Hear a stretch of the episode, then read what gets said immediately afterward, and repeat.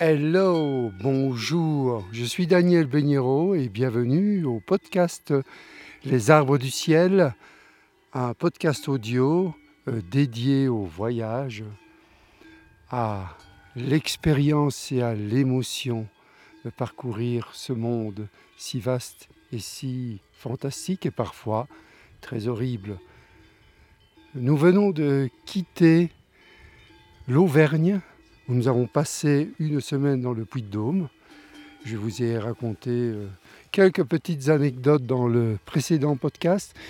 Et là, euh, je suis dans le petit hameau d'Ubine, en Haute-Savoie. Ubine est situé à 1500 mètres d'altitude. Il est constitué d'une ferme d'estive où l'on récolte le bon lait d'abondance qui est utilisé pour la fabrication du fromage du même nom, qui est un fromage AOC qui est vraiment excellent. Et nous logeons chez Monsieur Tupin, que nous avions rencontré il y a une dizaine d'années, où nous avions, nous avions rencontré ce Monsieur Tupin qui était en train de fabriquer une croix, une croix en bois au-dessus de son merveilleux chalet. Nous passions par là et on a passé une heure avec lui à, a parlé de, son merveilleux environnement et on lui a posé la question du pourquoi de ces croix. Et en fait, son, son papa, il y a dix ans, venait de disparaître et en son honneur, il a fabriqué lui-même et érigé cette croix, car son père avait l'habitude, euh, à chaque pointe de, des montagnes de la vallée d'abondance, d'ériger une croix. Il en a rajouté une en son honneur et il nous avait invités à rester quelques jours euh, l'été suivant dans, son chalet euh, euh, qui, est, qui est totalement privé à côté de Serfem d'Estive. Et il y a aussi ben, parfois ben, le fermier qui vient avec son quad de la vallée pour venir faire la traite. On laisse passer. C'est une autre musique que les vaches d'abondance. Et pour le moment, donc, les vaches sont en train de, patienter jusqu'à la traite. Le jeune fermier vient d'arriver. Et là, je suis à côté de la superbe chapelle du Bin, donc, qui est située à 1500 mètres d'altitude et qui est, euh, et qui est adossée à une merveilleuse paroi de calcaire de 400 mètres de haut. Et ça s'appelle le mont Chauffé. Devant euh, moi, il y a la pointe et le hameau d'Autigny.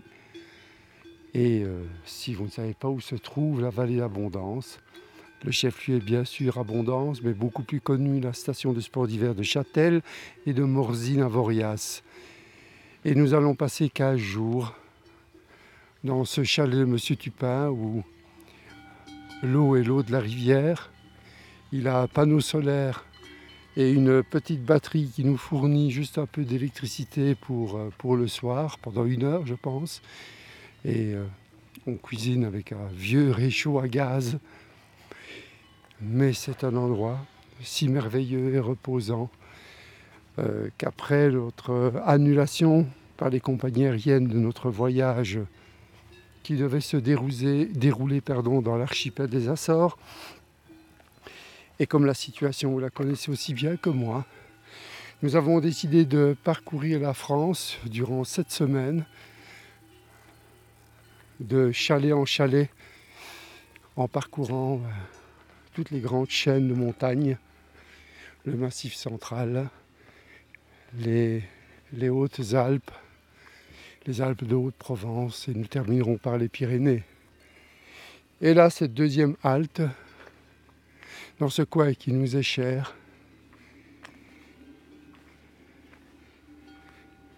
Ben, nous passerons notre, notre quinzaine à marcher et à découvrir ce merveilleux coin de montagne. Je vous laisse. Ciao, ciao. Buonasera et soyez rock'n'roll. C'était Daniel Beniro pour Les Arbres du Ciel, que vous pouvez retrouver évidemment sur Spotify, Deezer, Apple Podcast, SoundCloud. Et comme euh, dirait l'autre, Ne mettez pas de pouce vers le haut, mais secouez la cloche et faites une belle musique pour que nous puissions tous bien nous reposer dans ce lieu merveilleux. Vous voyez qu'il y a quand même une voiture qui arrive. Eh ben c'est le père du jeune qui, est arrivé en quad, qui arrive avec son véhicule, puisque c'est une ferme d'estive pour, pour traire les vaches d'abondance. Ciao ciao et soyez rock and roll. Ah, merveilleux, avant que je vous quitte, un, un faucon crécelle fait du surplace en agitant ses, euh, ses ailes très fortement. Et là, hop, il se jette sur sa proie. On ne le voit plus, il disparaît. Et le voilà qui remonte. Plus difficilement a-t-il attrapé quelque chose? Ça, je ne pourrais vous le dire. Ciao, ciao.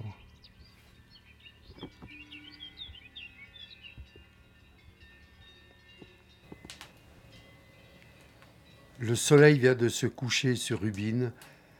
Un magnifique coucher de soleil. Il y avait vraiment d'immenses nuages gris, noirs qui tranchaient le bleu, le bleu qui subsistait de, cette journée si radieuse. Et puis, entre-temps, j'ai préparé un, petit feu de bois. Alors, c'est un, vraiment un très, très, très vieux poêle qui fait peut-être 50 euh, cm de haut sur 50 cm de large. On ne voit pas le feu, mais il crépite, on le devine, on ressent en tout cas sa chaleur. Et il a quatre magnifiques pieds qui reposent sur une dalle en pierre, avec une immense buse qui fait bien 4 euh, mètres de haut. Et c'est vraiment une superbe bâtisse d'ailleurs, avec un toit euh, avec des tuiles en bois. Et là, vraiment, on est très bien dans cette petite pièce où euh,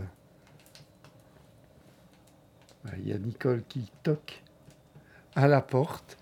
Et, euh, eh ben j'avais décidé de lire un livre d'Uberto Eco, Baudolino, que j'avais lu il y a une vingtaine d'années, mais euh, ça m'avait paru très complexe. J'avais été jusqu'au bout et je m'étais dit qu'il était peut-être temps de le relire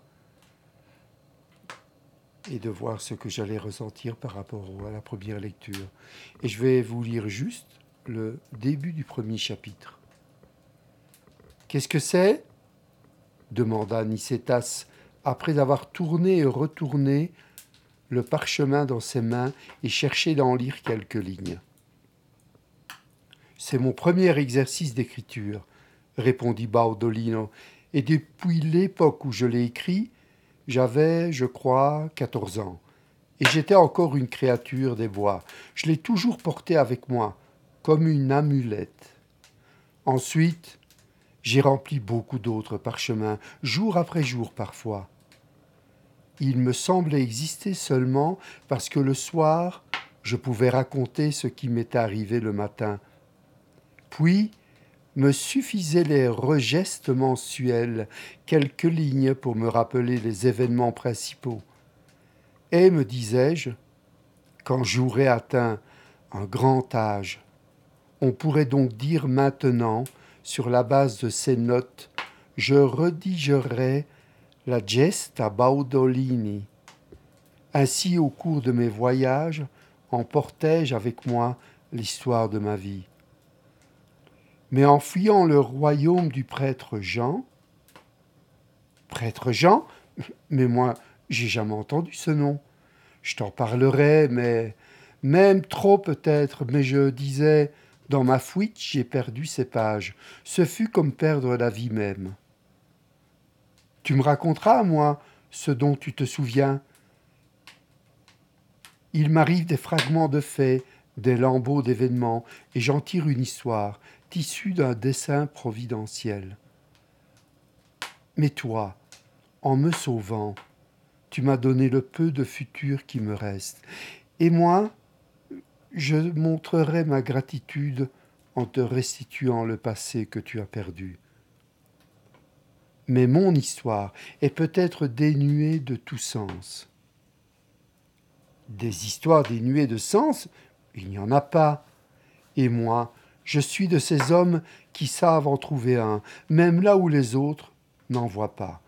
Après quoi, l'histoire devient le livre des vivants, une trompette retentissante qui fait ressusciter de leur sépulcre ceux qui étaient poussière depuis des siècles. Seulement il faut du temps, considérer les péripéties, les regrouper, découvrir leurs liens, fût-ce les moins visibles. Mais nous n'avons rien d'autre à faire. Tes Génois disent que nous devons attendre tant que la rage de ces chiens ne sera pas calmée.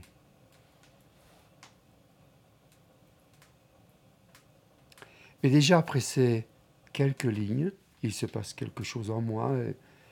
là, j'ai 63 ans et parfois je me demande quelle trace je vais laisser dans ce monde. Et en réfléchissant un peu plus approfondissement, mais euh, pourquoi laisser une trace? Est-ce que ce n'est pas nos actions qui sont nos traces, ces petits gestes, cette aide que l'on a donnée à autrui, cette main tendue, ce regard, une écoute, une simple écoute? À ceux qui souffrent N'est-ce pas ça les traces les plus importantes que nous laissons dans ce monde? Et souvent, euh, quelquefois en tout cas, mon maître Lama Karta Rinpoche, un moine tibétain, il me disait, tu sais Daniel, lorsqu'on marche dans la neige, on regarde derrière soi et on découvre nos traces. Et quand on revient le lendemain matin, dans la même direction, sur le même chemin, il n'y a plus de traces.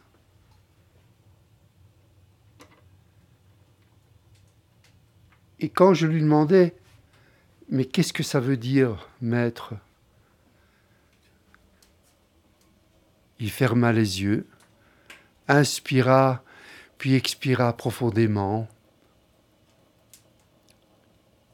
Et l'entretien était terminé. Ça voulait dire que il n'y a pas nécessairement de réponse. Voilà, la soirée se termine doucement dans ce magnifique village d'Ubine. Et je vous dis en tout cas bonsoir et je vous laisse avec vos rêves.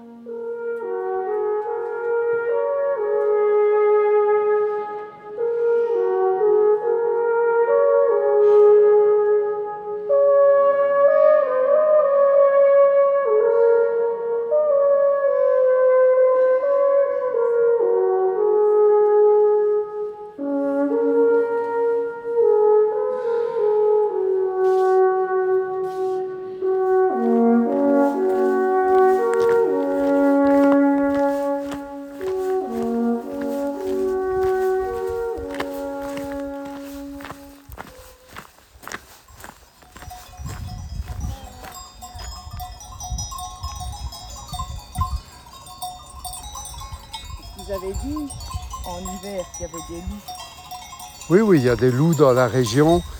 Et euh, donc on se trouve ici de nouveau sur le mont Bénan. On, est, on longe un joli sentier herbeux avec une vue euh, du dessus de la magnifique église de Berdex.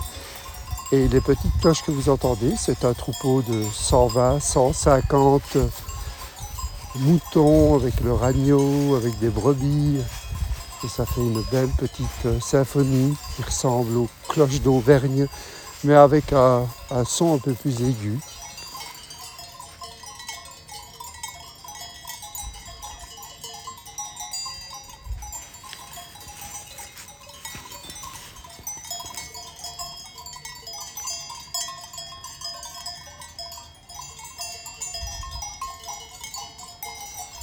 on va reprendre notre marche on va... Il nous reste un petit quart d'heure, 20 minutes.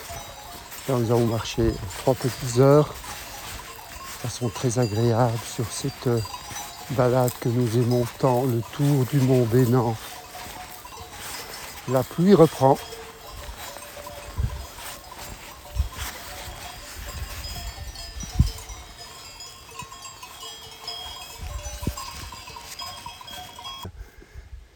Aujourd'hui, jeudi 15 juillet, le temps est un petit peu gris et on se trouve en haut du village de Bernex.